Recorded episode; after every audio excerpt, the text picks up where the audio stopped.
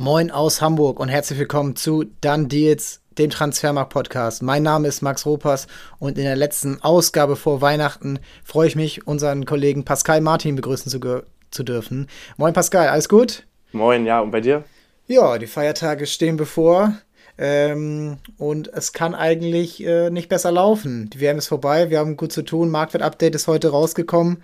Da gerne mal reinschauen. Äh, aber die wichtigste Frage ist natürlich, was gibt es an Feiertagen bei euch zu essen? Ach, ganz, ganz klassisch die Gans. also die kommt dann auf den Tisch, da freue ich mich schon drauf. Ja, okay, die gab es bei uns auch immer, aber dieses Jahr wird Fisch gegessen. Ich bin gespannt, ich bin auch selber zuständig. Also, äh, das sind neue, äh, neue Epochen, die hier anstehen. Aber davon genug, lass uns über Fußball sprechen. Und wir haben uns heute mal zusammengesetzt und wollen aufs Jahr 2022 zurückblicken, denn es war schon ein besonderes Fußballjahr. Eine WM im Winter, eine WM in Katar, äh, ein Kalender, der natürlich deswegen auch komplett umgestellt ist. Sechs Champions League-Spiele, ich glaube, in neun Wochen. Eine kurze Sommerpause in vielen Ländern. Es geht jetzt schon wieder weiter in der Premier League, in ein paar Tagen auch in Italien, Spanien und Frankreich. Deutschland wartet noch ein bisschen. Ja, und das man muss eigentlich mal sich nur zurückerinnern, was eigentlich alles dabei war. Und man denkt sich, was, das war auch dieses Jahr? Und darüber wollen wir heute sprechen. Wir wollen über die wichtigsten Spieler, die ihren Breakout hatten, was natürlich bei Transfermarkt immer dafür sorgt, dass der Marktwert steigt. Die wichtigsten Transfers im Sommer. Und ja, im Positiven wie im Negativen. Und dann natürlich auch auf die besten Spieler generell und die besten Spiele, die spektakulärsten Spiele, die vielleicht auch für uns emotionalsten Spiele. Und ja, wenn man sich das alles mal zusammenrechnet, Champions League, Nationalmannschaft, Bundesliga, internationale Ligen, dann war da ganz schön viel los. Und wie gesagt, wir fangen einmal mit den Breakout-Stars an, so die, die Spieler, die dieses Jahr so begeistert haben, die man vorher nicht auf dem Zettel haben. Und da ist meine erste Frage an dich: Was ist denn, wenn du alle gegenüberstellst, vergleichst, wer hat dich denn am meisten überrascht? Also, ich finde, da kann man eigentlich nur einen Spieler nennen. Äh, das muss Quarazzelia von Neapel sein. Ähm, der fällt mir da spontan in den Kopf ein, ähm, weil also du hast ja auch gerade gesagt, so ein Spieler, den man so gar nicht auf dem Schirm hatte oder so, und der war ja wirklich bis zum Sommer gar nicht präsent ähm, und geht dann dafür 10 Millionen nach Neapel und wird da so das Gesicht der Stunde irgendwie gerade. Ähm, und ja, ist komplett so ähm, das Aushängeschild irgendwie mittlerweile und äh, hat sich da ja so einen Status auch schon erspielt, ähm, was ja eigentlich unglaublich ist. Also, dass die den da auch quasi mit Maradona irgendwo vergleichen oder ihn ja auch so diesen Quaradonna-Namen geben, ähm, das zeigt ja extrem so, wie, wie beliebt er da auch ist. Ähm, und es reicht ja wirklich ein Blick auf seine Marktwertentwicklung, ähm, was der hingelegt hat jetzt in den letzten Monaten. Also der ist ja quasi ja von 0 auf 100 irgendwie geschossen, ist jetzt bei 60 Millionen ähm, und also wenn man sich da diesen Verlauf mal anschaut, dann sieht er über die letzten Jahre relativ niedrig und, und steigt so langsam immer an und jetzt plötzlich bei Neapel komplett in die Höhe. Ähm, also es ist schon wirklich verrückt. Ich finde, es macht eigentlich nur Spaß, ihm zuzuschauen, gerade auch in der Champions League. Ähm, und so, also da hat er sich dann ja auch auf der größeren Bühne mal irgendwie empfehlen können oder auch, auch ja, ein anderes Publikum zeigen können. Ähm, und also für mich ist er die ganz klare Nummer eins, wieso ich ihn hier jetzt als Breakout-Spieler aufzählen würde. Ich bin auch komplett begeistert. Ich habe eh eine Affinität zu Neapel, aber dass der jetzt da ist und dass der diese Mannschaft so viel besser macht, ist echt schon eine Hausnummer. Sie sind, ja, sie wollen dieses Jahr unbedingt die Meisterschaft. Dieses Jahr muss es eigentlich klappen, nach vielen zweiten, dritten Plätzen. Aber man muss auch sagen, er kam mir nicht komplett, also wenn man sich den Markt anschaut, ist er jetzt kom nicht komplett aus dem Nichts. Also er war mhm. bei Kasan, gut, die russische Liga, die war eine normalsportliche Liga, sagen wir mal auf Platz 7, 8 in der europäischen Vergleich bis zum Krieg. Sein Marktwert ging bis auf 18 Millionen im Jahr 2021 und dann kam so ein kleiner Dip 16 Millionen. Ja, und dann der Wechsel im März dann durch dieses Sonderrecht zu Batumi in seine Heimat für 8 Millionen Euro. Das ist natürlich ein Schnäppchen. Und umso bezeichnender natürlich, dass auch so ein Verein dann sich das nicht groß erlauben kann, ähm, da jetzt groß den Spieler zu halten und zu pokern. Für 10 Millionen ist er dann gleich wieder weggegangen im Sommer zu Neapel. Und das ist natürlich das absolute Schnäppchen. Und das ist eben der Punkt, wo alle dann natürlich vielleicht ihn so ein bisschen vergessen haben Und dass das im Jahr 2022 mit all den Scouting-Tools, äh, mit all den, ja, Firmen wie auch Transfermarkt, wie allen anderen, dass das noch passieren kann, ist halt auch ein, äh, ein Wunder in dem Sinne. Und ich finde es richtig stark, dass das eben passiert ist. Und er hat einfach diesen Skill, im Strafraum zu dribbeln. Und entweder es ist ein Tor oder es ist ein Elfmeter. So ein bisschen ist das so meine, meine Einschätzung zu ihm, dass du ihn einfach kaum vom Ball trennen kannst. Und wenn, dann triffst du ihn irgendwie und dann zieht er auch den Elfmeter, da fackelt er nicht lange. Und dann macht Neapel den auch halt meistens rein. Und das ist so, so stark. Und ich bin so gespannt, wie das jetzt in der Rückrunde sein wird, wenn alle schon mal gegen ihn gespielt haben. Äh, das wird jetzt schwer, direkt nach Weihnachten direkt ähm, diesen Rhythmus wieder reinzukriegen. Dann Champions League gegen Frankfurt. Ja, und auch natürlich mental wird das jetzt auch immer noch was anderes sein, als wenn du der unbekümmerte Georgier bist und jetzt der absolute Star, jetzt schon einer der wertvollsten Spieler der Serie A. Ja, ich bin super gespannt, wie er sich weiterentwickelt, ob er vielleicht sogar noch weil auch da greift dann natürlich wieder das äh, Haifischbecken, äh, ob er dann noch bleiben kann oder ob er dann nach England geht. Ja, ich bin da echt äh, sprachlos, aber also so sprachlos wie ein Podcast-Host sein kann. Aber ähm, glaubst du, er wird wechseln im Sommer? Mm, kommt halt dann wirklich drauf an, wie überragend denn jetzt die Rückrunde noch sein wird, ob dann ja, irgendein wirklich finanziell stark aufgestellter ähm, Premier League Club ihn dann wirklich loseisen wollen würde. Ähm, aber ich meine, der ist ja noch sehr jung und jetzt die ersten Monate bei Neapel gemacht. Also ich könnte mir auch schon vorstellen, dass er jetzt ein bisschen da bleiben wird. Ähm, aber ja, wenn er jetzt wirklich noch weiter durch die Decke geht in der Rückrunde, dann könnte ja vielleicht auch ja, jemand Lust haben, ihn da nach England zu holen. Aber ich glaube eigentlich nicht dran. Ja, ich hoffe auch, dass er vielleicht noch ein bisschen da bleibt und dass eben auch Serie A eben solche Spiele auch mal behalten kann, wie auch ein äh, Leao, auch ein Spieler, der dieses Jahr sein Breakout hatte. Ähm, ja, also das sind einfach ein Vlaovic, auch bei Juventus. Also die Serie A, es wäre ihnen zu gönnen, dass diese Spieler auch länger da bleiben und ähm, auch wenn jetzt vielleicht bei Juventus vielleicht mal ein bisschen Transferlöse reinkommen müssen, irgendwo will man ja auch schon eine starke Serie A haben. Ich glaube, das tut dem Fußball ganz gut. Wen hast du sonst auf der Liste? Vielleicht auch in anderen Ligen? Ähm, ja, aus der Bundesliga hätte ich einen Kolomuani. Ähm, der ist ja ähm, ablösefrei gekommen nach Frankfurt, wo, ja, was der auch schon eigentlich, also der hat ja auch schon viele Interessenten auf sich gezogen und dass Frankfurt den dann äh, ja holt und der auch so gut funktioniert, das finde ich auch schon relativ beeindruckend. Also ich bin auch ein bisschen befangen, weil ich den im Managerspiel habe. Von daher bin ich immer sehr, sehr happy, wenn der da ein paar Punkte liefert für mich. Ähm, aber das hat er bisher sehr, sehr gut gemacht. Ähm, also ich fand, er hat sich bisher sehr, sehr gut eingelebt, so in Frankfurt. Und das hat ja dann ja auch die Nominierung für die WM nochmal unterstrichen, auch wenn er da natürlich nachnominiert wurde, aber stand er ja trotzdem auf dem Zettel. Und wäre ja im Finale auch fast der äh, Gamechanger dann geworden, oder war er auch, aber ähm, das letzte Tor ist ihm dann ja nicht gelungen. Ähm, aber ich glaube, Frankfurt kann sich jetzt schon mal darauf einstellen, dass da in ein paar Monaten oder Jahren die Kassen auf jeden Fall sehr, sehr voll gemacht werden mit einem äh, Wechsel von ihm. Ähm, also ich, ich finde ihn echt beeindruckend bisher. Ähm, er hat zwar noch hier und da ein paar Momente, wo man sagen kann, okay, er ist irgendwie ja so ein Rohdiamant, den man noch ein bisschen ja, genau. Schleifen muss, so weil er ist äh, lässt auch vielleicht ein paar Spielen doch noch mal ein bisschen was liegen. Also dafür, dass er Stürmer ist, hat er, glaube ich, fünf Tore in der Bundesliga geschossen. Ähm, also das könnte auch ein bisschen besser sein. Ähm, aber auch zehn Vorlagen gegeben. Von daher, das ist, sieht schon alles sehr, sehr gut aus an Torbeteiligung. Ähm, aber ja, also hier und da noch ein bisschen Luft nach oben. Ähm, aber ich habe auch immer ein bisschen das Gefühl, er ist schon, schon in Anführungszeichen 24, dass man über ihn noch redet, als wäre er gerade noch so ein junges Talent, das irgendwie mit 18, 19 jetzt nach Frankfurt gegangen ist, aber er ist ja schon auch in einem etwas höheren Alter, also dass man ihn jetzt aus diesem Talentstatus schon längst rausnehmen müsste. Hm, von daher, ich bin auch bei ihm sehr, sehr gespannt, wie die Rückrunde laufen wird und ob es da im Sommer vielleicht ja, zu einem Wechsel kommen könnte schon, weil ähm, ja, mit 24 dann will man dann vielleicht auch sogar schon den nächsten Schritt nochmal oder sch schneller auch direkt machen. Ähm, weil wenn er da jetzt vielleicht noch ein, zwei Jahre länger in Frankfurt bleiben wollen würde, könnte es auch vielleicht für die Top-Clubs dann langsam uninteressant werden.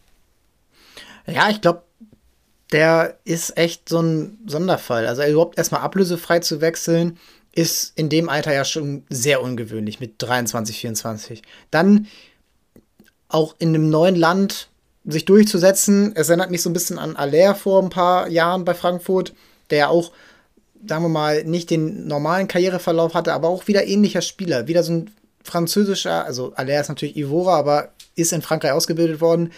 Ein französischer Typ Stürmer, der mit dem Rücken zum Tor richtig stark ist, der natürlich jetzt auch im Vergleich zu anderen Spielern, die das können, wie ein Giroud, wie ein Benzema, ne, aber auch in ähm, eine, eine Spur drunter, wie ein Florian Sotokar von, von Lens, der auch zum Beispiel in der Ligue 1 jetzt schon sechs Vorlagen hat. Und das ist dieses, ja, diese, wo sich Deutschland die Finger lecken würde, wenn sie so einen Stürmer hätten. Und dass der jetzt echt so diesen, diesen Sprung auch gleich zur Nationalmannschaft geschafft hat, weil da hätte es ja auch Alternativen gegeben.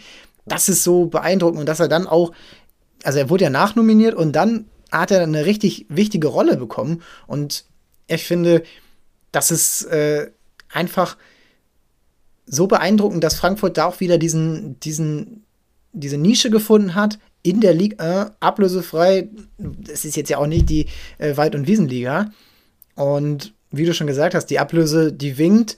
Und wenn er jetzt noch zwei, vielleicht vier Spiele in der großen Bühne Champions League hat, die so gut sind wie auch die Vorrunde, denn ähm, ich glaube, wir können uns wir sind uns einig, dass ja, die Tore sind wichtig und die brauchst du auch, aber guck dir einen Benzema an, der hat auch zwischendurch Phasen gehabt, wo er eben nicht diese, diese Quoten hatte, die er jetzt hat. Die, der ist jetzt 34. Ich glaube, der hat schon noch sehr viele Jahre im Köcher, wo man sagen kann, okay, der ist noch interessant für die großen Clubs. Und wer weiß, vielleicht wird Frankfurt ja auch ein größerer Club in den nächsten ein, zwei Jahren und ein guter Kolomoani ist da sicherlich ein Anfang. Also ich glaube auch, dass er sowohl in der Bundesliga als auch in der Champions League denen noch echt helfen kann. Ich klar, es sind viele Mannschaften, aber ich könnte Frankfurt mir auch nächstes Jahr wieder in der Champions League vorstellen, also dass sie Vierter werden. Und ja. er ist der Spieler, der das möglich machen kann. So, und Lindström ist daneben, der hat auch Potenzial gezeigt, ein Kamada hat Potenzial gezeigt, aber ich glaube, an Kolomoani wird es dann schon hängen, wenn äh, es dann am Ende richtig knapp wird in diesen letzten, sagen wir mal, sieben, acht Spielen, wo du dann wirklich dieses Tor brauchst, auch gegen eine richtig starke Mannschaft, äh, stark aufspielende Mannschaft, die im Abstiegskampf ist, die um ihr Leben kämpft. Und ich glaube, da brauchst du ihn dann, ja, auch mit mehr Toren, aber auch trotzdem mit seiner Spielweise, die echt super ist für jede Mannschaft, die offensiven Fußball spielen will definitiv. Ich glaube, bei denen muss man auch, also da muss man auch Frankfurt eigentlich mal loben an der Stelle, weil ich glaube, die hatten sich ein paar Jahre sogar schon um ihn bemüht. Also es war jetzt gar nicht erst direkt im Sommer, sondern der stand, glaube ich, schon relativ lange bei denen auf dem Zettel, also so ein paar Jahre. Ähm, und den haben die quasi immer umworben und jetzt dann halt zugeschlagen, als es dann jetzt ja auch ablösefrei ging. Ähm, da gab es doch auch die ganze Thematik mit dem Präsidenten von Nantes, dass der die doch die ganze Zeit äh, mit irgendwelchen Klagen drohen wollte, weil die zu früh mit ihm verhandelt haben oder so. Also Frankfurt hat sich da jetzt nicht unterkriegen lassen oder so und das hat sich dann ja am Ende ausgezahlt, wie man bisher sieht. Von daher gute Arbeit geleistet. Ja, ich bin da auch echt, also ja, echt beeindruckt, dass das immer wieder so klappt. Und also es waren ja auch nicht immer dieselben Manager bei Frankfurt und dieselben Geschäftsführer. Und ähm, jetzt sind, glaube ich, alle weg, wenn Manga jetzt auch ähm, nach England geht, sind, glaube ich, alle wichtigen weg. Und jetzt, jetzt kann man mal gespannt sein, woran es dann wirklich liegt. Wenn die weiterhin so gut sind, dann ist es vielleicht einfach irgendein Unbekannter im Scouting oder ähm, wenn sie so weiter sind, dann lag es vielleicht an Ben Manga, der jetzt äh, auch einen gut bezahlten Job in England bekommt, bei Watford, meine ich. Ja. Ja, und ansonsten finde ich, könnten wir, also wenn, ich habe noch einen und da, der ist jetzt gar nicht mehr so im Munde, weil er jetzt auch länger verletzt ist, aber im Anfang des Jahres 2022 war das die Entdeckung und zwar Luis Diaz von Liverpool. Denn der Spieler ja, er war bei Porto. Ja, er ist kolumbianischer Nationalspieler. Und ja, er hat auch gut Ablöse gekostet. Äh, Tottenham wollte ihn lange haben. Aber was ist das für ein Einschlag gewesen bei Liverpool, einem Verein, der nicht dafür bekannt ist, dass die Spieler sofort einschlagen. Man sieht es gerade bei Nunez, man äh, weiß es noch von Keita, man weiß es noch, ähm, ja, auch ein Konate hat gebraucht, bis er Stammspieler ist. Ein Thiago hat richtig lange gebraucht, um der wichtige Spieler zu sein, der dann auch in der Rückrunde war. Aber Diaz, der kam rein und war sofort wichtig. Und sofort auf links hat der das Spiel komplett, ja, verändert. Er hat einen Femino dann so ein bisschen auf die Bank gesetzt und auch einen Jota. Und er ist einfach so, so unbekümmert. Und seit er jetzt auch fehlt, und das ist auch schon eine Weile, Ähm, auch mit ihm lief es nicht so gut in dieser Saison, aber ja, jetzt, jetzt fehlt er noch länger. Das ist so ein bisschen bitter, dass jetzt so dieses Jahr für ihn so geendet ist.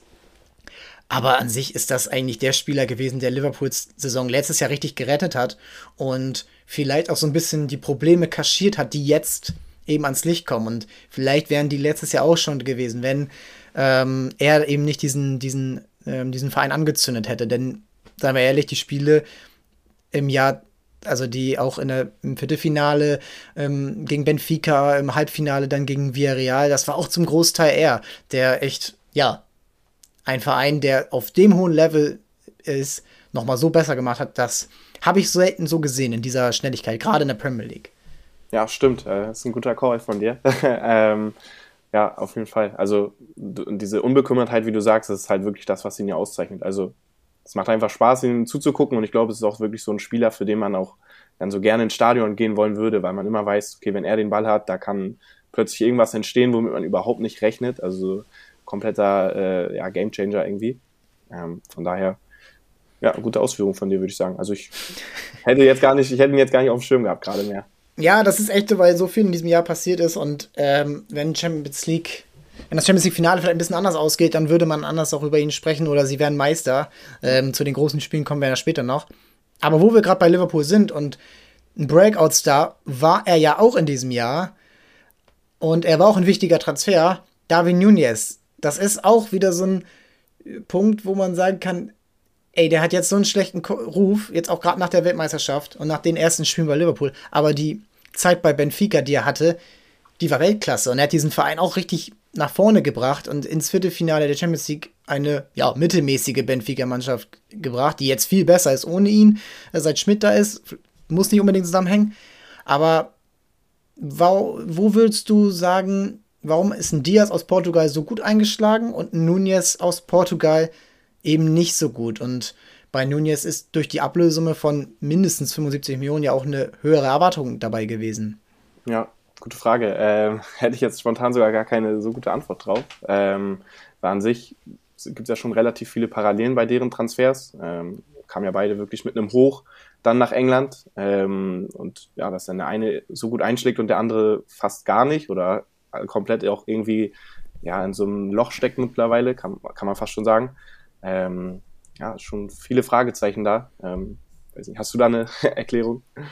Also ich tue mich schwer, weil er ja wirklich sehr viel tut im Spiel. Also du kannst ihm nie den Einsatz absprechen, du kannst ihm nie ähm, den Willen absprechen, was zu erreichen. Und er hat sich ja auch jetzt in den letzten Spielen, ist jetzt ja auch schon wieder ein bisschen her, aber schon die Chancen erarbeitet und die dann oft kläglich vergeben oder oft dann, du meintest gerade, Diaz macht Sachen, die du nicht erwartest. Bei Nunez war das manchmal andersrum, dass er manchmal in komplett überragenden Positionen dann den Ball verstolpert hat oder so. Oder den Ball dann eben nicht zum Mitspieler gebracht hat. Oder dann komplett auf den Torhüter direkt auf Mann geschossen hat. Und da glaube ich vielleicht manchmal, dass das Spiel vielleicht noch zu schnell für ihn ist in der Premier League. Und ja, ich meine, in der, äh, in der Champions League haben sie Ajax geschlagen. Das ist jetzt auch kein Top-Liga-Team. Und vielleicht dauert das noch ein bisschen, aber ich habe schon noch den Glauben, dass das was wird. Und ich kann mir eben vorstellen, dass er eben, er hat jetzt auch wieder nicht so diesen typischen Karriereverlauf wie, ja, wie jemand, der einfach hochkommt in die, sagen wir mal so ein Leroy Sané, also der hat eigentlich einen relativ typischen Karriereverlauf oder ähm, sowas. Aber er ist auch dann aus, ähm, aus Spanien dann nach, nach Portugal und jetzt dann Liverpool, da auch schwere Phase, nicht diese sichere Mannschaft, die sie sonst waren. Und ich könnte mir vorstellen, dass er jetzt nochmal ein Breakout, nochmal so eine Phase bekommt. Wenn der ein Tor macht, ich glaube, dann kann es richtig gut werden bei ihm. Wenn er hat auch zwischendurch Dinger drin, wo du denkst, wow, wo hat er den denn jetzt hergeholt? Und ich glaube, Klopp sieht in ihm so ein Langzeitprojekt. Sonst würde Klopp nicht so viel Geld ausgeben. Und aus meiner Sicht kann es auch, ich kann da auch falsch liegen, aber ich glaube, er hat schon noch die Chance, dass jetzt auch noch in dieser Saison zum Beispiel in der Champions League ähm, vielleicht gegen Real Madrid ein richtig geiles Spiel zu liefern. Und dann wird auch gerade in England, glaube ich, ganz schnell anders über ihn gesprochen. Und ja, ich bin da noch optimistisch aktuell. So, und jetzt geht es ja äh, am Wochenende schon weiter oder an den Feiertagen und da kann man ja schon mal seinen ersten Blick drauf werfen, wie es jetzt bei ihm läuft. Auch nach dieser enttäuschenden WM. Ja, definitiv. Ähm, wo du es auch gerade sagst. Also ich hatte den Gedanken auch, gerade als du geredet hast, dass ja wahrscheinlich so ein Tor oder mal eine gute Phase von zwei, drei Spielen oder so ihn, glaube ich, dann wieder auf eine ganz andere Stufe heben könnte. Und ja, halt auch dieses, wie über ihn geschrieben, geredet wird. Also ich glaube, der dürfte wahrscheinlich nie einen Blick in Social Media werfen oder so, was da äh, über ihn immer geschrieben wird. Ähm, von daher, ich glaube, wenn ja, der wirklich mal ein paar gute Szenen oder so wieder hat, dass dann auch ja, diese Kritik an ihm so ein bisschen verstummt, dass er dann vielleicht auch ein bisschen freier aufspielen kann und auch mehr Vertrauen in sich und seine Qualitäten hat, dann könnte es wahrscheinlich äh, wieder laufen. Ich finde es auch immer ein bisschen unfair, dass er so mit Haaland verglichen wird, denn ja, er war teurer als Haaland, aber Haaland hat halt eine Ausstiegsklausel von 60 Millionen und auf dem freien Markt hätte er das mindestens das Doppelte gekostet und dann würde auch, glaube ich, keiner so drüber sprechen und wenn Liverpool einen Stürmer will, dann müssen sie eben so viel bezahlen. So, und dann, dann, dann ist das halt so. Und das können die auch bezahlen. Und nicht, diese Ablösesumme ist natürlich dann immer so, ein, so eine Statistik, die da, da steht, wie Tore, wie Vorlagen. Und dann, ja, das finde ich einfach nicht, nicht gerecht. Nicht nur bei ihm, das haben viele Spieler dieses Problem. Und Joao Felix vielleicht, äh, wo es auch Benfica, auch Ausstiegsklausel, äh, auch knallharte Verhandlungen immer oder überhaupt keine Verhandlungen, weil man einfach sagt, hier, bezahl das. So, und deswegen, ich glaube, wenn das erstmal ein, zwei Transferfenster, wenn da neue Spieler gekauft wurden bei allen, dann wird da auch nicht mehr so drüber geredet. Ja. Deswegen. Er hatte auch einfach Pech, dass Haaland für, halt für den geringen Betrag erstmal wechselt und dann halt auch einfach so einschlägt. Also ähm, das ja, steht ja automatisch. Du hast doch das Gehalt so und äh, ja. die, das Handgeld, was Haaland bekommen hat. Und das ist mit, mit Sicherheit doppelt, äh, doppelt so hoch wie das von Nunez. Und das zählt alles mit rein in so einen Transfer. Und das ist dann meistens ähm, nicht so fair dem Spieler gegenüber. Und ich glaube, er kann sich da rausarbeiten. Ein anderer Uruguayer hat auch ein richtig geiles Jahr, Feder Valverde. Und bei dem bin ich, da bin ich auch auf deine Meinung gespannt.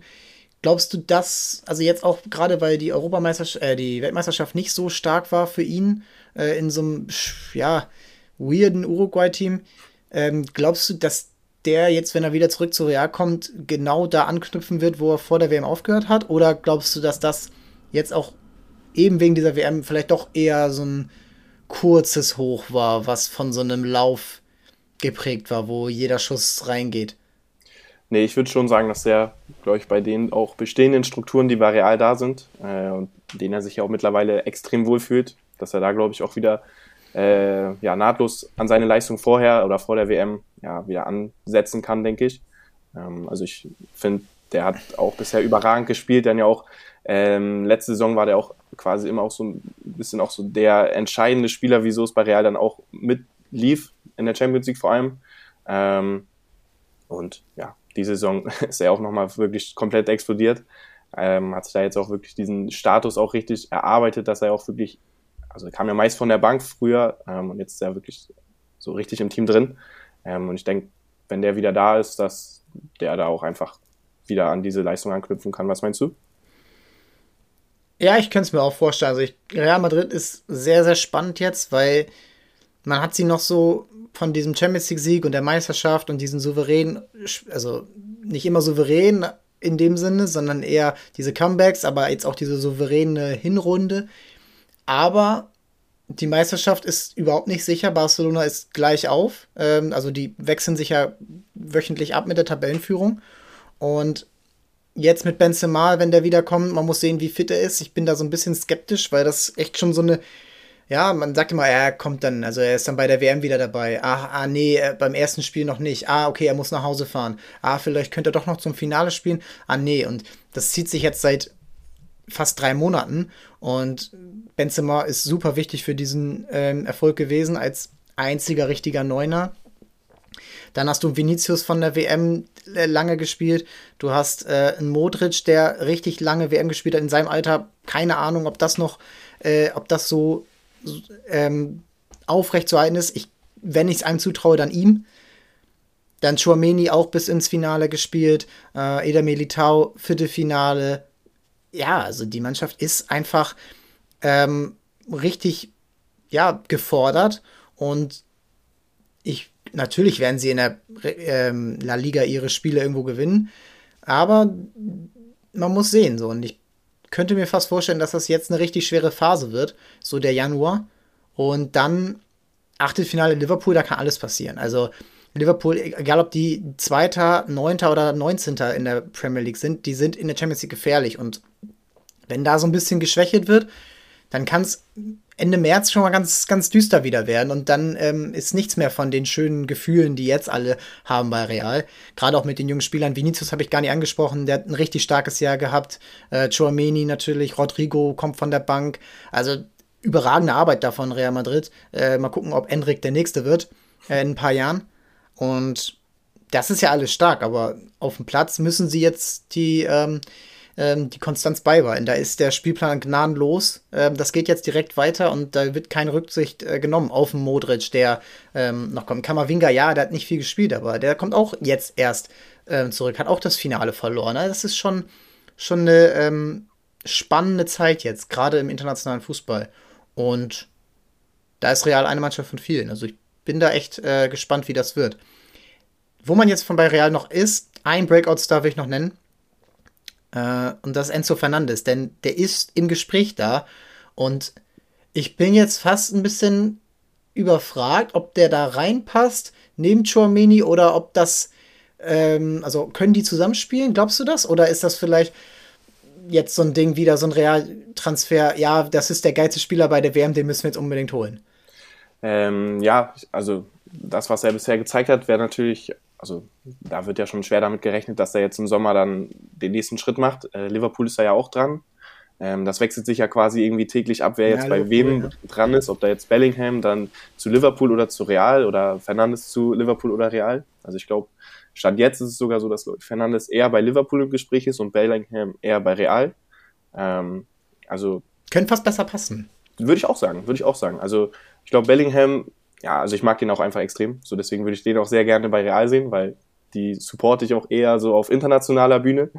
Ähm, von daher, ich glaube, das könnte auch extrem gut passen, weil das nochmal so ein, noch mal ein bisschen anderer Spielertyp ist, der vielleicht auch so noch ein Stückchen mehr zu diesem auch Real Madrid irgendwie passt.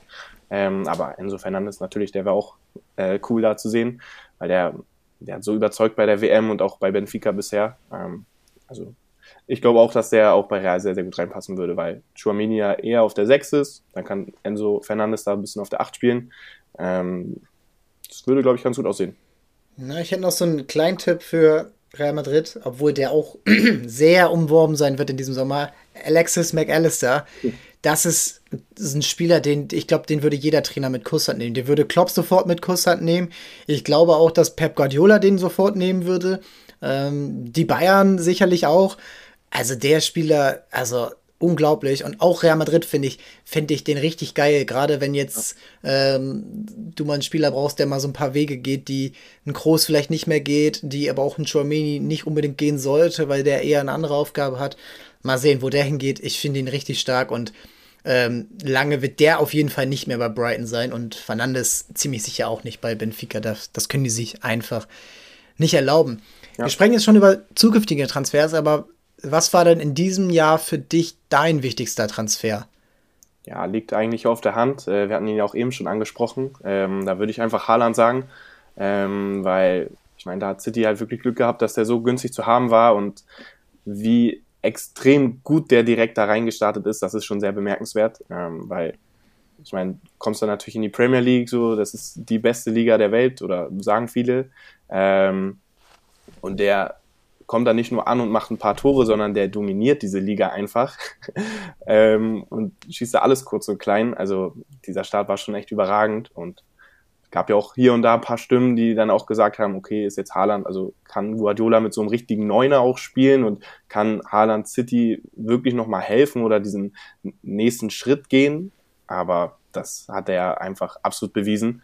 Von daher, also für mich ist das wirklich auch so der Transfer des Jahres, ähm, weil das der wird eine Ära prägen jetzt wahrscheinlich im, Welt, im Weltfußball und da sind jetzt schon die ersten Schritte bei City zu sehen und ich bin sehr, sehr gespannt auch, wie es für ihn dann noch weitergehen wird. Also Haaland, das ist, also die Quote ist überragend, der hat jetzt gestern schon wieder getroffen, also ja, es wird schon wieder Vereinsfußball gespielt, das ist schon überragend und ich finde auch, dass, ähm, was ich noch sagen wollte, ist, dass er, dass es klar ist, dass Guardiola mit ihm klar kommt, die hat, Guardiola Robert Lewandowski trainiert, zwei Jahre lang. Und Lewandowski war da schon überragend. Vielleicht hat er nicht ganz die Torquoten gehabt, die er jetzt dann zuletzt bei Bayern hatte. Aber der war damals schon überragend. Und ähm, davor hatte halt Messi und Messi ist halt besser als jeder Neuner damals gewesen. Und dann hat, spielt halt Messi da. Das hat er auch erkannt. Und bei, bei City gab es zwischendurch mal einen Aguero, und dann gab es mal, dann gab es vielleicht nicht auf diesem Level den Stürmer, den er unbedingt haben wollte. Das macht Guardiola dann halt anders als manche Trainer. Und jetzt nimmt er halt einen der Besten der Welt und dann, dann stellt er den da hin und dann macht er auch seine Tore. Gerade auch De Bruyne ist perfekt für Haaland mit seinen Steilpässen, mit seinen geilen Halbfeldflanken. Äh, die anderen können auch alle Fußball spielen und ihm die Bälle servieren. Das ist super gut. Und wenn er auch in den großen Spielen seine Tore macht oder wenigstens mal, also nicht um, er muss nicht immer drei machen, aber mal eins, dann vielleicht mal in so einem Spiel gegen Liverpool, in so einem Spiel jetzt gegen Arsenal, wenn die kommen, diese wichtigen Spiele in der Champions League, RB Leipzig, ähm, Achtelfinale. So, das, das wird schon richtig wichtig. Aber man muss auch sagen, wenn du 18 Tore in 10 Spielen in der Premier League machst, dann wäre da irgendwo schon was Wichtiges dabei gewesen sein. Und dann zählen die Siege gegen Brighton oder Bournemouth genauso. Und deswegen ist City halt auch am, am Ende wieder Titelkandidat Nummer 1. Auch wenn sie jetzt gerade nicht Erster sind, sind sie für mich immer noch der Top-Kandidat. Ja. Arsenal hat richtig gute Chancen, wenn sie die direkten Duelle gewinnen. Aber selbst dann wird es richtig schwer, gegen diese Punkte-Tore-Maschine City anzukommen. Und ja, Haaland hat diese Mannschaft besser gemacht, hat diese Mannschaft verändert, ähm, nochmal neu aufgestellt. Und ja, sie haben Jesus verloren, sie haben äh, Sterling verloren, aber ich glaube, den Deal machen sie jedes Mal. Also, das ja. ist schon okay. Und Du hast die Ablösesumme angesprochen, man weiß nicht, was da an Gehalt gezahlt wird, man weiß nicht, was da an Handgeld gezahlt wird. Insgesamt wird da schon ein bisschen Geld fließen, aber wenn du ihn auf dem freien Markt hättest kaufen müssen, wäre das sehr viel teurer geworden. Und ja, du hast noch zwei andere Transfers angesprochen und äh, die hatten mich so ein bisschen auf dem falschen Fuß erwischt, weil sie jetzt nicht unbedingt die absolut wichtigsten für mich waren. Aber ja, mach mal deinen Punkt. Ich mache mal den äh, anderen, ja genau, wir hatten ihn auch eben schon angesprochen, äh, Gabriel Jesus. Ähm, er ist natürlich auch für eine ganze Menge Geld dann auch zu Arsenal gewechselt. Also die haben sich den auch, äh, ja, der ist auch, also der war auch nicht gerade günstig. Ich glaube 50 Millionen ungefähr. Ähm, aber ich finde, bisher passt das relativ gut zusammen ähm, und war auch irgendwie, also ich meine, die stehen nicht ohne Grund gerade ganz vorne. Ähm, und erster finde ich auch irgendwo ein einer der Argumente, wieso es für sie so gut läuft. Passt, finde ich, perfekt in die ganze Mannschaft da rein. Ähm, und deswegen würde ich ihn auch deshalb äh, mal mit aufzählen, einfach weil das vielleicht auch nochmal so eins dieser kleinen Puzzleteile war, was so Arsenal vielleicht auch gefehlt hat. Ähm, weil er passt irgendwie so mit seinem, seinem Flair auch, ist ja auch nicht dieser klassische Neuner, ähm, passt da, finde ich, irgendwie perfekt ins Konstrukt rein. Deswegen für mich eine sehr, sehr gute Verstärkung von Arsenal. Ähm, und deswegen würde ich ihn auch hier mal aufzählen. Ja, es ist bitter, dass er jetzt verletzt ist. Aber man muss halt sehen, ob und wie er, also er wird, glaube ich, noch dieses Jahr wieder spielen, aber da wird jetzt schon über einen Ersatz spekuliert. Äh, Mudrik von Shakhtar ist eine, ist eine Option. Vlaovic wird genannt. Matthäus Kunja wäre so äh, wahrscheinlich so eine günstigere Lösung. Ähm, also Vlaovic fände ich, ja, ich habe gerade gesagt, ich würde mir wünschen, wenn er Serie A bleibt, aber wenn er jetzt zu Arsenal gehen könnte, der wird nochmal ein ganz anderes Element in diese Mannschaft bringen. Und ja, go for it, weil die könnten auch zusammenspielen. Ja. Deswegen fände ich es richtig spannend. Aber ja, Jesus hat das richtig stark gemacht, hat sich, finde ich, auch, äh, das hätte ich nicht erwartet, dass er so gut sein wird, dass er ähm, sich auch so, zu so einem ja, Leader-Typen, Kämpfertypen entwickelt hat, der ins Dreckige reingeht. Ich hätte ihn gern mehr bei der WM gesehen, aber da hat Richarlison natürlich direkt Argumente gesammelt an, von Anfang an. Ja, und dann hat er sich verletzt. Bitter. Ja, stark. Also Arsenal, sehr gute Transferpolitik. Man kann sagen, sie, sie nehmen den Rest von City, aber wenn du das halt hinbekommst, ja. wenn du mit Arteta den Spieler hast, äh, den Trainer hast, der diese Spieler versteht und richtig einsetzt, dann kannst du auch da nur äh, Tribut zollen. Ähm, und also, ich finde es auch ähm, richtig interessant, wie Arsenal sich entwickelt hat, auch ohne klassischen Neuner bis jetzt. Und da ist er echt ähm, der Spieler, warum das überhaupt funktionieren kann. Ja, und ansonsten, du hattest Chouameni noch genannt, ähm, da haben wir ja schon kurz drüber gesprochen, dass das ähm, ein super Transfer ist, der ja Real Madrid eigentlich fast schon besser gemacht hat, wenn man überlegt, dass Casemiro gegangen ist, der überragende Qualitäten hat, aber vielleicht fußballerisch äh, nicht ganz die, die Skills hat, die Chuamini jetzt schon an den Tag legt. Ja, also Chuamini bringt halt nochmal ein ganz anderes Element rein, weil er halt einfach wirklich viel besser auch mit dem Ball arbeiten kann. Ähm, und bei ihm fand ich halt, oder weshalb ich ihn aufführen würde, ist halt erstmal diese Rolle, mit der er eigentlich zu Real gekommen ist. Also er wurde ja schon recht frühzeitig geholt und war ja da sozusagen eigentlich erst einmal als Backup von Casimiro geplant oder so, ja, dieser Spieler, der, den man so dahinter dann aufbauen würde für die nächsten Jahre oder ein Jahrzehnt, wie auch immer. Ähm, und dann wechselt da Casemiro plötzlich zu Man United und Chuamini steht da als Stammspieler und muss da halt auf einmal abliefern wie sonst was ähm, bei Real. Und das hat er halt einfach komplett ohne Probleme gemacht bisher. Also das finde ich, deswegen würde ich ihn halt des, äh, auch hier aufzählen, weil er, also ich meine, du musst bei Real auch erstmal die Leistung zeigen, so dass der Wechsel äh, oder der Abgang von Monaco irgendwo zu erwarten war, war klar, so was er da gezeigt hat. Ähm, aber dass er halt dann so schnell sich in diese Rolle einfügt bei Real und dann halt auch nicht nur einfügt und auf dem Platz steht, sondern halt auch das Team nochmal noch mal auf eine andere Stufe bringt oder halt so sein, sein Spiel real auch noch so mitgibt. Ja, ähm, ich finde auch bei der WM hat er auch seine Qualitäten auch extrem nochmal zeigen können. Also dass er halt auch viel mit dem Ball arbeiten kann. Er erinnert mich hier und da auch mal an Pogba, so auch gerade so von den Bewegungen irgendwie. Ähm, und sozusagen das dann nicht auf der 8, sondern auf der 6 zu zeigen, das ist halt schon ja, extremer Gewinn für Real. Ähm, und ich meine, ich spreche jetzt hier zwar nur von seinen oder viel von seinen Qualitäten am Ball, aber gegen den Ball ist er ja auch da. Also ich glaube, von dem gibt es nicht eine negative Stimme irgendwie in Spanien zu hören. Ganz im Gegenteil. Und von daher ist er für mich hier ein klarer Kandidat, wieso man ihn aufsehen sollte. Ja, es hat direkt der Schritt nahtlos in die nächste Generation. Und du hast Pogba genannt. Ich finde, er hat noch eine andere Ähnlichkeit und die ist eigentlich nicht so offensichtlich. Sergio Busquets finde ich mhm. ihm ziemlich nah, so mit diesem ja, Scan, mit diesen man denkt immer so Querpässen, aber die sind, das sind keine Querpässe. Die schieben die Abwehr von links nach rechts, von rechts nach links und irgendwann ist dann nicht unbedingt er selber der Passgeber zu einer Chance für Mbappé oder bei Real Madrid für Vinicius, aber er sorgt dafür. Er liest das Spiel in seinem Alter schon sehr, sehr gut und ja, also da kannst du Real Madrid, Liverpool wollte ihn ja auch unbedingt haben, PSG war auch dran. Ähm, da kannst du Real Madrid wieder nur applaudieren, dass sie den bekommen haben und Klopp ging ja so weit, dass er gesagt hat, okay, entweder der oder gar keiner, weil dann kann ich auch mit meinen eigenen weitermachen. Ja. Und ja, bleibt spannend, äh, wie seine Karriere ähm, verläuft. Definitiv. Habe noch zwei Transfers und da ist der Bundesliga-Bezug. Aber ich finde, die sind auch international wichtig. Denn beim einen, der eine ist von Bayern weg und der andere ist zu Bayern gekommen. Fangen wir mal mit dem Spieler an, der zu Bayern gekommen ist, Matthias de Licht. Ja, erstmal alle, glaube ich, ein bisschen überrascht gewesen, dass der dann zu Bayern geht und dass Bayern auch 70 Millionen für ihn ausgeben, trotz dreier schwieriger Jahre bei Juventus.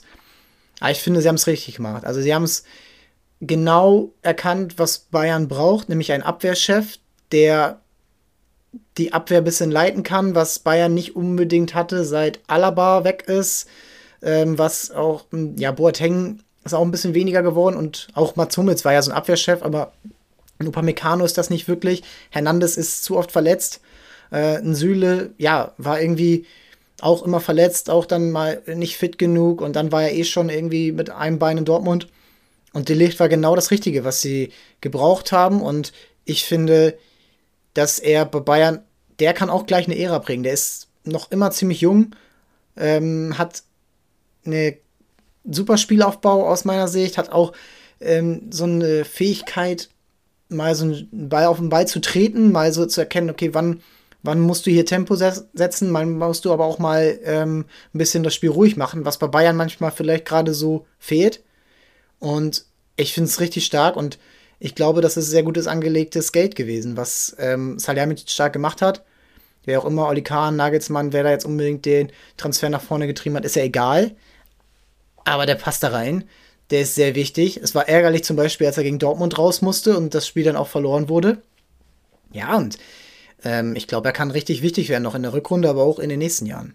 Ja, also ich war auch eigentlich am Anfang etwas überrascht, dass Bayern dann so viel Geld für ihn hinlegt, gerade weil er ja auch bei Juventus dann nicht immer äh, den besten Stand hatte, ähm, aber dann ja, holt den Bayern und wie du sagst, so, der ist dann halt, also übernimmt, also übernimmt dann auch einfach diese Rolle direkt, so diesen Abwehrchef ähm, und hat sich da perfekt eingefügt. So. Und ich finde auch, also ich würde dir in allen Punkten ähm, zustimmen. So. Also dass das bisher auch ein Transfer war, der, der sich voll, äh, voll ausgezahlt hat.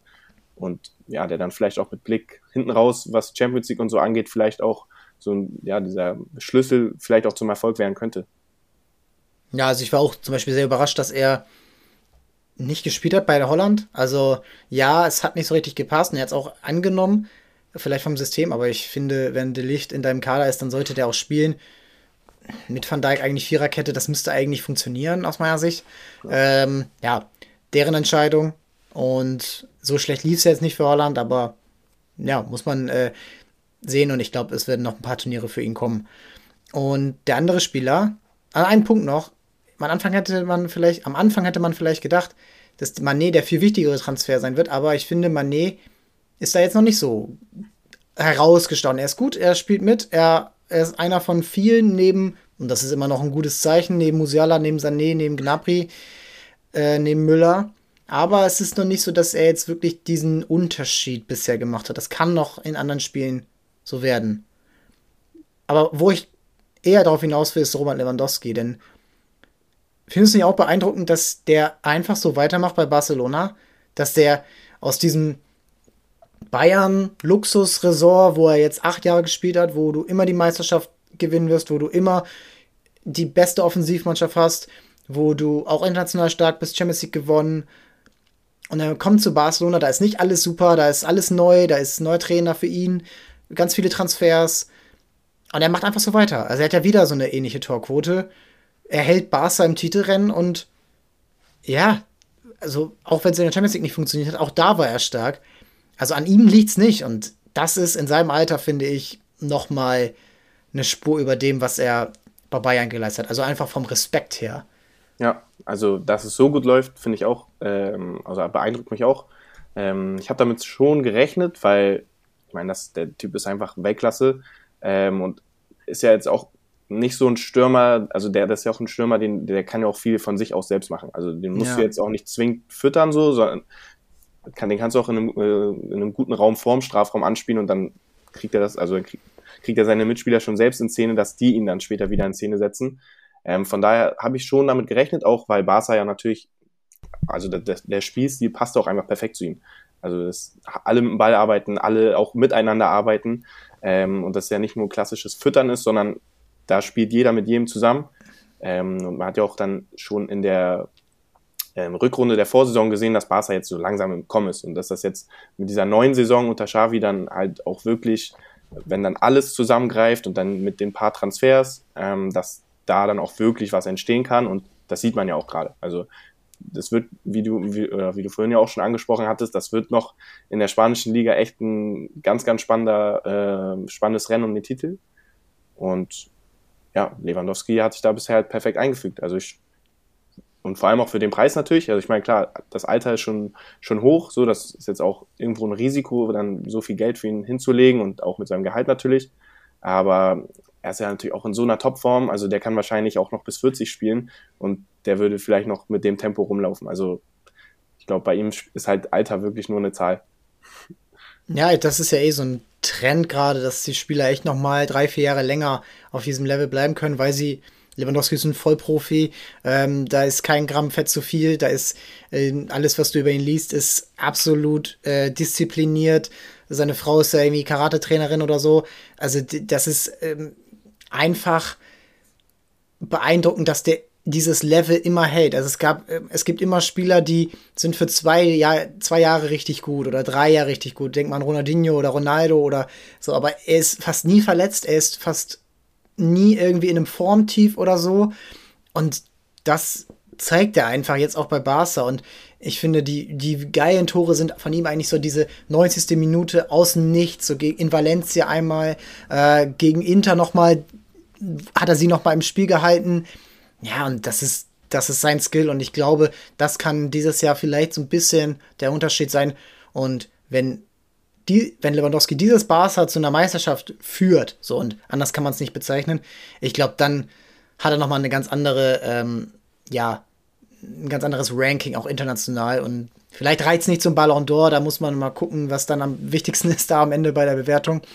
Aber ja, ich finde, er hat schon echt jetzt schon bewiesen, dass das ein guter Transfer war und jetzt kein, ja, äh, alter Mann auf die, äh, auf die alten Tage, so was vielleicht ein bisschen bei Manchester United und Cristiano Ronaldo so war. Ja. Ähm, Aber ja. jetzt fehlt er den erstmal gerade, oder? habe ich das, wenn ich das noch richtig auf dem Schirm habe, ist er nicht Ah ja, genau, rote Karte, Karte bekommen. ähm, das ist natürlich jetzt ein Ding. Vielleicht können sie es noch ein bisschen auffangen, aber danach, ja, das sollte er sich nicht nochmal erlauben. Ja. Und dann wollen wir nochmal zum Schluss ähm, so zwei, drei kleine Rankings machen. Und das eine wäre deine drei Spiele des Jahres. Das muss gar nicht das hochklassigste sportlich gewesen sein, vielleicht ist es das aber auch. Ähm, aber für dich deine drei Spiele des Jahres, äh, wenn du sie von 1 bis 3 sortieren müsstest. Ähm, dann würde ich auf eins schon mal direkt eigentlich das WM-Finale sagen. Einfach, das liegt jetzt natürlich äh, nah, weil es auch erst vor ein paar Tagen war. Ähm, aber gut, das war dann auch erst so 70 Minuten lang vielleicht irgendwie relativ, ähm, sah das jetzt nicht aus, als wenn das noch so ein großes Spektakel geben würde, aber dann hinten raus, also ich glaube, da ähm, hat man sich irgendwie nochmal richtig so in diesen Fußball nochmal so ein bisschen verliebt, finde ich, weil das eigentlich für mich diese Verlängerung hat eigentlich alles ausgemacht, was ich in so einem Fußballspiel und auch dann auch in so einem Finale dann auch sehen will. Also dass es eine Verlängerung gibt, die dann auch noch Tore bereithält und nicht nur 30 Minuten so ein Ballgeschiebe ist. Ja. Dann geht ein WM-Finale ins Elfmeterschießen. Das schon, also da ist man, glaube ich, so als Zuschauer wirklich komplett auf seine Kosten gekommen und wurde komplett unterhalten. Von daher für mich eigentlich ganz klar dann hinten raus so das Spiel des Jahres und vielleicht sogar, weiß nicht, also von der WM-Geschichte auch eines der besten Spiele vielleicht überhaupt. Ähm, von daher ist das für mich so ein ganz, ganz klarer Kandidat. Ähm, ja, also da ganz kurz rein. Also, das ist auch mein Nummer eins, äh, auch nicht wegen Recency Bias oder irgendwas. Das ist, also, das als Finale, egal ob Champions League oder WM oder EM, das ist einfach der Traum. Und auch das, ähm, ja, so zwei Spieler auf dem Level, Messi und Mbappé, sich das so geben, also wirklich da, dass man wirklich sagen kann, das ist wirklich die größten gegeneinander auf dem Level, dann auch die entscheidenden Personen sind. Natürlich andere Spieler wie Di Maria, wie Kolomoani, die dabei sind. Aber ja, das war schon Weltklasse. Und wie oft dieses, ja, auch dieses Momentum ge geändert, ja, sich geändert hat. Also natürlich Argentinien die ganze Zeit, dann Frankreich. Und dann hat Frankreich eigentlich die Chance, dass noch in der regulären Spielzeit müssen sie es eigentlich drehen. Da dachte ich ja. mir auch so, okay, es ist jetzt 83 Minuten, 8 Minuten Nachspielzeit, das ist ja noch mal fast 20 Minuten. Und da muss es ja eigentlich, weil Argentinien war platt, die waren K.O., die waren schockiert, da hätte es eigentlich machen können. Dann kommen sie aber zum Schluss der Nachspielzeit, hat Messi nochmal die Chance und dann merkst du, okay, es geht hier wieder was, wie schon gegen Holland. So, und dann machen sie das Tor, dann denkst du, okay, jetzt ist durch. Nein, jetzt kommen sie wieder. Und dann muss Frankreich es eigentlich wieder klar machen mit dieser Colomboani-Chance. Ja, und dann im Elfmeterschießen, ähm, ja, ist natürlich dann Lotterie, aber irgendwo dann ähm, irgendwie das passende Ende des Argentinien, das dann gewinnt. Ja, wow. Äh, dein Platz zwei. Ähm, ein schmerzhaftes Highlight. Ähm, so als HSV-Anhänger würde ich da die Bundesliga-Relegation gegen Hertha mal in den Raum werfen. Ähm, weil ja, irgendwie, also allein dieses Hinspiel, das hat schon so extrem viel Spaß gemacht, weil da hat man so diesen ganzen, ähm, diese, diese ganze Euphorie irgendwie aus dieser Schlussphase der zweiten Liga nochmal mitgenommen und dann gewinnst du da in Berlin durch so ein kurioses Tor von Ludovic Reis ähm, und auch einfach diese Bilder in dieser Relegation. Also ich meine, das muss man sich auch nochmal vor Augen führen. Da spielt dann HSV gegen Hertha in der Relegation, so zwei richtig große Namen vom deutschen Fußball, ähm, die für die dann, also für die es dann entweder gegen den Abstieg oder äh, um den Aufstieg geht. Ähm, und die kommen da äh, aufeinander und auch ein Felix Magath ist dann da auch noch plötzlich da in seiner Rolle auch mit, mit der HSV-Vergangenheit. Also, Prinz Boateng kommt ja, noch mal irgendwo aus, der, aus den Katakomben heraus. Der ja. hat quasi nur für das Spiel oder für die beiden Spiele da irgendwie noch mal seine Leistung äh, gezeigt. Ähm, und ja, also klares Highlight, also mit dem schmerzhaften Ende dann natürlich, weil man irgendwie ja, dann nach diesem Hinspiel quasi schon so mit einem Bein in der Bundesliga drin war ähm, und, und auch wirklich diese Hoffnung hatte, okay, zu Hause im Volkspark mit dem Support kriegt man das schon hin. Ähm, und dann dreht Hertha das Ding da plötzlich, weil Plattner hat da so einen Freischuss irgendwie hinten ins lange Eck haut. Ähm, ja, also bitteres Ende, äh, aber war trotzdem ein cooles Ding, würde ich sagen. Ja, ich es ja auch mit den Rauten und ähm, da war schon bitter, aber ich fand die, Reaktion direkt danach, fand ich sie schon, ja, super wir kommen wieder, wir steigen nächstes Jahr auf direkt das so anzusagen, nicht irgendwelche, äh, ja, wir müssen uns jetzt erstmal sammeln, Aussagen, sondern direkt raus und sie kämpfen jetzt dieses Jahr wieder drum, das ist das fünfte Jahr und ja, das, wir werden sehen, wie es sich äh, entwickelt. Ähm, bei mir auf Platz zwei sind zwei Spiele, die parallel stattgefunden haben, nämlich das Premier League Finale City gegen Aston Villa und Liverpool gegen Wolverhampton. Das war ein Rollercoaster. Das war unglaublich, dass City es überhaupt noch hätte verspielen können, dass sie dann 1 zu 2 zurückliegen, glaube ich, oder 0 zu 2 sogar. Ja. Und Liverpool hatte, wäre aber auch nicht Meister geworden, weil sie selber nicht geführt haben. Und dann dreht City das innerhalb von fünf Minuten. Ilkay Gündogan macht ein Tor.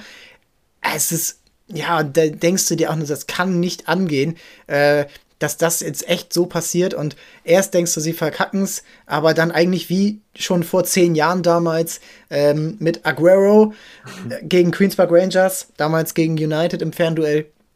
Da kannst du nur, ähm, kann man nur applaudieren, dass diese Mannschaft das dann sich selber da rauszieht, selber an sich glaubt und dann die Tore macht, ja, und überragend. Äh, wenn das in der Bundeswehr gewesen wäre, würden wir äh, darüber reden wie Schalke 2001 oder Leverkusens Eigentor in Unterhaching. Ähm, da war es jetzt, ähm, da war es jetzt nur mal in England und ich fand es richtig spannend zu sehen. Ähm, das war überragend, die Konferenz damals und ja, äh, als Liverpool, leichter Liverpool-Anhänger natürlich irgendwie mit einem äh, ärgerlichen Auge, aber die Saison war trotzdem erfolgreich und überhaupt damals da gewesen zu sein, sich das noch zu erarbeiten nach einer schwachen Hinrunde oder nach einer durchschnittlichen Hinrunde war schon stark. Mm, dein Platz 3. Mm, auf Platz 3 darf eigentlich kein, äh, kein Spiel von dem Real-Comeback in der Champions League fehlen. Also, da kann man sich quasi eigentlich irgendeins aus der K.O.-Phase raussuchen, äh, weil die ja alle so besonders waren. Ich würde dann trotzdem aber das gegen äh, City einfach nehmen, weil das, ja, das war, das war so, so krass auch einfach als Zuschauer ähm, wie da plötzlich dann in dieser Nachspielzeit da, also das, dieser Tempel Santiago Bernabeu dann einfach so, also das kann man gar nicht beschreiben, was da eigentlich los war. Das hat man, also ich wüsste gar nicht, wie das gewesen sein muss im Stadion. Ich glaube, cooleres Erlebnis hätte es gar nicht geben dürfen oder können. Ähm, und das schon vorm Fernseher zu erleben, das war schon, schon sehr, sehr atemberaubend und dann danach die, diese ganzen Videos von den Zuschauern, die schon früher rausgegangen sind und unbedingt dann Der Klassiker. Noch, ja, die dann unbedingt noch mal rein wollten, das war ja, das war auch ganz witzig. Ähm, ich verstehe das auch nicht. Also du, du zwei Tore, gerade mit der Vorgeschichte, mit dem Spiel gegen Chelsea, mit dem Spiel gegen PSG, wieso gehe ich dann da nach Hause und also wirklich peinlich, aber ja. geile Story und äh, ich erinnere mich auch gerne noch daran beste Bestrafung eigentlich dann auf jeden Fall für die Leute und auf jeden Fall auch eine Lehre für alle in der Zukunft. Ja. ähm, nee, das war schon echt cool. Also als dann auch diese Anzeige, also als die Nachspielzeit dann angezeigt wurde, ja, wie, wie dann dieses Santiago Bernabeo explodiert ist und man da wirklich schon gemerkt hat, ey, für City wird da heute gar nichts mehr zu holen sein. Ähm, das war schon echt krass. Also diese zwei Tore von Rodrigo, die würde ich auf jeden Fall hier auch mal als Highlight dann noch dazu zählen. Ja, das waren sie auch. Und auch das Hinspiel war ja schon ein Alltime-Klassiker. Ja. Äh, ich glaube 4 zu 3 ja. im, im City-Stadion. Auch so überragende Tore von Benzema, der, der die Mannschaft da eigentlich im Spiel hält, weil City schon klar überlegen war. Hat ja, er nicht sogar im, im, Hinspiel da bei dem Elfmeter, ich glaube, es war sogar das 4-3, äh, so ein Panenka noch rausgehauen? Ja, genau, ja. hat er. Und dann noch so einen überragenden Kopfball in der ersten Halbzeit. Also, das war, ja, das war schon wirklich denkwürdig.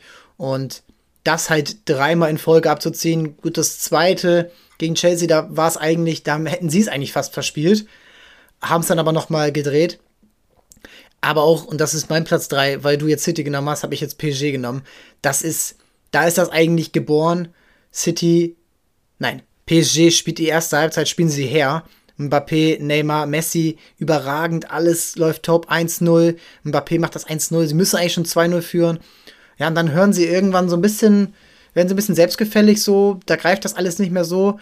Und dann, äh, dann fällt das 1-1 und das geht ratzfatz und da fängt dieses Stadion, da, da merkst du, was dieses Stadion überhaupt ausmacht. Und das ist, glaube ich, wirklich nochmal ein Unterschied zu einem anderen, zu einem Stadion bei Manchester City, zu einem Stadion bei Paris. Äh, ich würde da, glaube ich, echt nur noch die Enfield Road mitzunehmen, wo, so wo sowas passieren kann. Und alle anderen das ist einfach, glaube ich, ein bisschen Magie, die dann da reingeht. Und dann hast du so einen Benzema, der in der Form seines Lebens ist und die ganze Mannschaft mitreißt und die Mannschaft auch, wenn da jemand ausgewechselt wurde, dann wurde da mitgecoacht von dem Modric, von dem Kroos, von dem Marcelo. Die haben alle richtig, ja, waren richtig involviert und es war eine richtige Mannschaft. Und das dann von Real Madrid zu sehen, die man immer so als die arroganten Königlichen wahrnimmt, das ist halt schon überragend gewesen, ja. Und ey, wenn das dieses Jahr nochmal passiert, dann ist es wirklich heftig und sie sind ein verdienter Champions League-Sieger geworden. Ja, ja und äh, wenn man einer Mannschaft zutrauen kann, den Titel zu verteidigen, dann ihnen. Auf jeden Fall.